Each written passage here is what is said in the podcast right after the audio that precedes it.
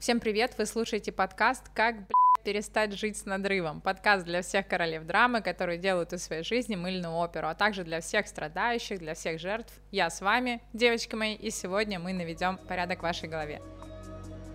Привет, я Олечка Новикова, коуч, провокатор, самурай, мини-Иисус по работе с мозгами. В этом подкасте я даю мощную коучинговую работу, как искрить, расширяться, зарабатывать и генерировать безжалостное счастье.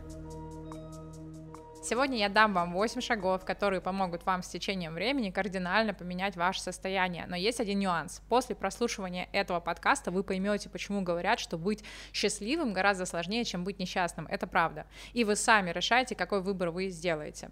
Итак, как перестать жить с надрывом? 8 пунктов. Пункт первый. Убедиться, что у вас нет депрессии. Если есть, то нужно принимать меры, а не ждать, что само пройдет. Минимально можно пройти шкалу депрессии Бека, она есть в открытом доступе в интернете. Если результат не ок, то стоит продиагностироваться у психотерапевта и работать с ним. Вот это действительно важно. Пункт второй – найти организующую травму, закрыть ее на уровне эмоций и мышления. В самом вопросе, как жить без надрыва, заключена самая большая подсказка. Скорее всего, в вашей жизни было то, что вас, ну так скажем, надорвало. Надорвало – это значит, что были какие-то события, которые были для вас гиперболезненными и в данный момент продолжают на вас влиять. И как написала Ева Эдит Эггер, в нашей жизни часто за мелкими огорчениями прячутся более серьезные обиды. В незначительных, казалось бы, переживаниях отражается глубокая боль. Что это значит? Вот смотрите, Первое. Произошло событие, которое в моменте вызвало сильные негативные эмоции. Вы их не прожили, а подавили и запаковали, да, ну как мы обычно делаем. Второе. Далее вы на уровне своего мышления присвоили этому событию очень болезненное значение, да, интерпретацию, то есть мысли об этом событии. Типа это было ужасно, да, теперь я никчемный человек, теперь со мной ничего хорошего не произойдет, я недостойна. Вот эти мысли постоянно воспроизводят новые сильные негативные эмоции. То есть вот обратите внимание внимание. Эмоции есть застарелые из самого события и постоянно возобновляемые из-за мысли об этом событии. С первыми эмоциями работает психолог через проживание, со вторыми коуч через разворот мышления. Ну так вот, вернемся. У вас постоянно происходят ядерные реакции в виде сильных эмоций, боль, страх, тоска, отчаяние, ужас и так далее. И поскольку человеческая психика не обладает способностью эффективно подавлять эмоции, эти эмоции застарелые и постоянно возобновляемые, постоянно понемногу выплескиваются, как только вы встречаетесь с триггером, любым триггером в вашей жизни. То есть вы постоянно находитесь как бы в раненом состоянии, и в нем вы входите во все триггеры, которые есть в вашей жизни, жизни любого человека, но вы реагируете на них с надрывом. Вот это и есть жить с надрывом. Как очень быстро понять, какое событие или события заставляют вас жить с надрывом? Сейчас я скажу фразу, а вы отслеживаете события, которые приходят на эту фразу. Это и есть ваши события, которые вас травмировали. Итак, слушай, тебе действительно в жизни досталось больше хренового, чем другим. Вот какие негативные события вы сразу вспоминаете? Мозг слышит фразу и сразу начинает искать подтверждение. Да, мне и правда больше досталось, у меня было то и это. Запишите эти события. Вот эти истории вам стоит закрывать. Как?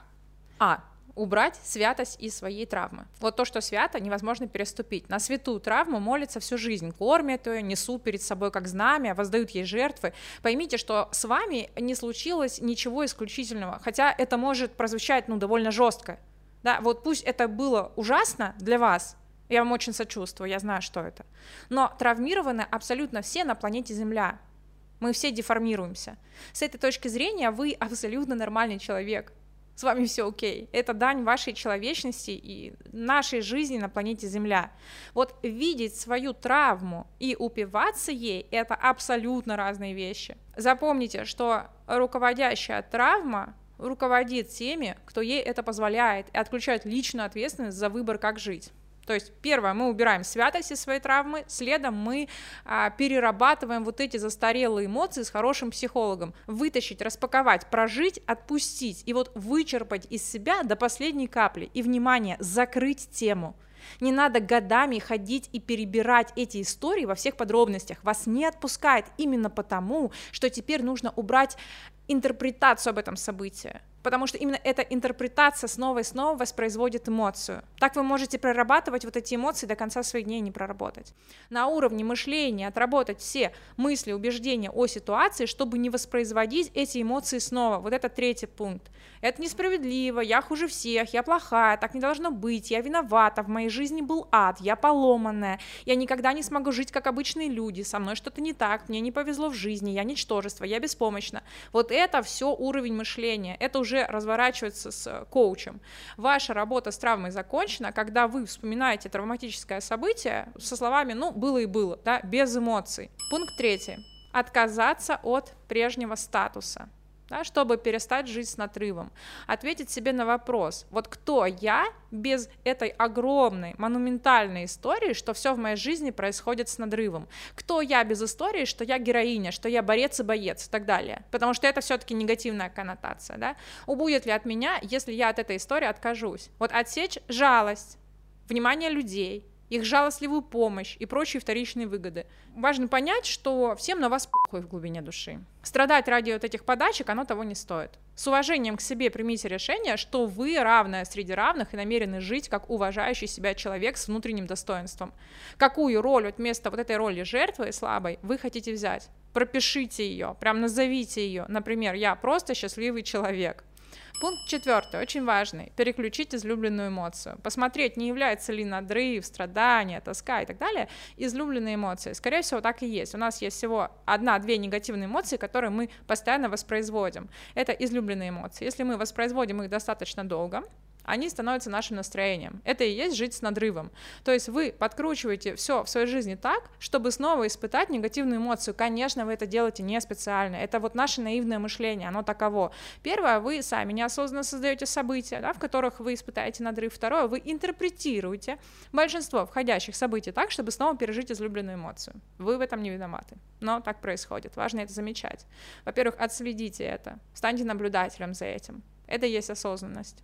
Во-вторых, решите, какую эмоцию или состояние вы хотите вместо надрыва. То есть вот смотрите, сам вопрос, как перестать жить с надрывом, подразумевает, что вы чего-то хотите вместо этого. И здесь важно четко понять, что именно вы хотите. Какую эмоцию вы хотите получить вместо этого. Какое новое состояние есть в вашем будущем. Мне нравится состояние расслабления или удовлетворения, например. И начинайте вот это состояние осознанно создавать, планомерно, каждый день. Если спокойствие, замечать, где в жизни у меня уже есть спокойствие, или как я могу думать об этом со спокойствием, как я могу создавать спокойствие там, где я есть. Если радость, замечать ее, писать списки благодарности, радовать себя, и именно тем, что вам приносит радость. Хороший вопрос здесь, какое дело мне приносит заряд радости и положительных эмоций. Или возьмем а, состояние удовлетворения, да, что меня удовлетворяет и почему. Как я хочу проводить каждый свой день. Почему я хочу проводить каждый свой день именно так? Если покой, то что для меня покой? Из чего он состоит? Где в моей жизни уже сейчас есть покой? Как мне получить еще больше покоя?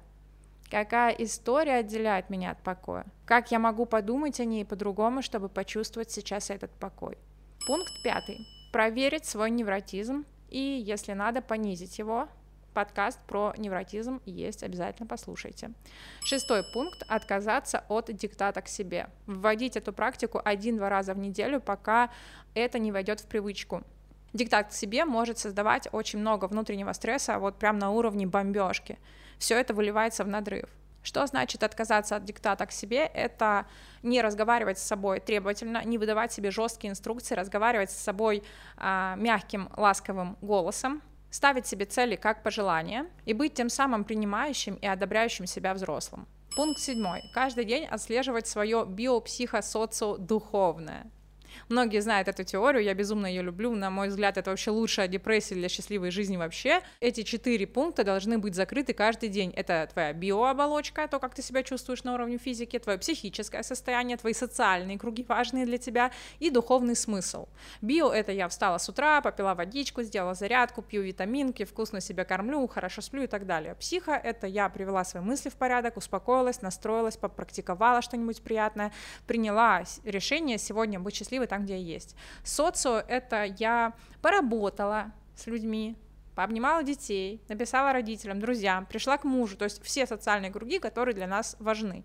И духовное, я все это отнесла Богу в конце дня и легла счастливая спать. И вот для всего этого нужна дисциплина, чтобы вот эти четыре круга были каждый день в твоей жизни, но это того стоит. И восьмой пункт — задать себе замечательный вопрос, мой любимый вопрос. Вопрос, зачем ты здесь?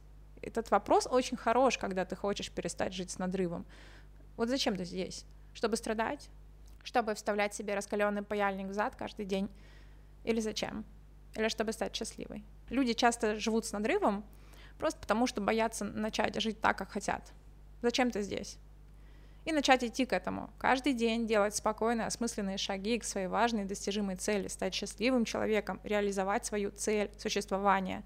Но для начала дать себе жить, дышать, получать удовлетворение от себя, от своих успехов, от простых вещей, солнца, ветра, течения жизни в твоем теле, объятия, хороших книгах, красивой архитектуре, любимой еде в красивых тарелках, музыке, стихах, кудряшках детей — просыпаться утром и говорить миру, «Эй, мир, я говорила тебе, что я тебя люблю», распахивать окна, дышать полной грудью и знать, как аксиому, без тени сомнения, что со мной все окей. И я к своему счастью иду, уверенно, нагло, от души себя любя. И все у меня будет замечательно, ведь у меня такие же шансы, как у всех. Хочу процитировать строчки из моей любимой книги «Кафе на краю земли». Я начал с малого. Каждый день посвящал занятиям, которые мне нравились. Затем я постарался воспользоваться преимуществом возможностей, о которых говорила Кейси, и стал искать шансы учиться и пробовать новое. Это помогло мне расширить мою вселенную возможных причин, по которым я здесь. Так что она стала уже не такой маленькой, какой была, когда я начал свой путь. Со временем, далеко не сразу, моя цель существования и способы, которыми я хотел ее реализовать, прояснились. Никакой иронии, но для меня это было трудным испытанием, когда взвешиваешь два варианта жить жизнью, которая реализует твою цель существования, или просто жить, не думайте, что решение дается просто. Я заметил, что именно на этом большинство людей спотыкаются. Они заглядывают в дырку в заборе, отчетливо видят жизнь, какую хотели бы для себя, но по любой из длинного ряда причин не открывают врата и не уходят в эту жизнь. Поначалу это меня сильно печалило, но, как сказал Майк, и как уверовал я сам, люди совершают выбор в разные моменты своей жизни. Одни приходят к нему еще в детстве, другие позже, а третий вообще никогда. Торопить никого нельзя, и решение может принять только сам человек. Итак, ребята, ваше состояние, как и ваша жизнь, это ваш супчик, который вы варите каждый день сами. И вот вы встаете каждое утро, кипятите воду, режете овощи, бросаете макарошки, можете приправить специями, зеленью и лаврушкой, добавить артишоков, э, насыпать сухариков. Это ваш супчик. Никто, кроме вас, его не сварит. И вы можете его сварить лучше всех. Помните, что вы варите супчик для самого любимого человека, для себя. Каждый день свежий и вкусный. Это работа каждого дня. И однажды количество таких дней перейдет в качество. И вот вы проснетесь, а ваши излюбленные эмоции — это расслабление, и все просто что бы ни происходило. Откуда я знаю наверняка, я этот путь прошла от первого пункта до последнего и провела по нему многих своих самураек. Кому-то понадобится один-два пункта, кому-то все восемь. Последовательно и аккуратно ведите эту работу, если таково ваше желание. На этом я с вами прощаюсь. С вами была Олечка Новикова, ваш коуч-самурай.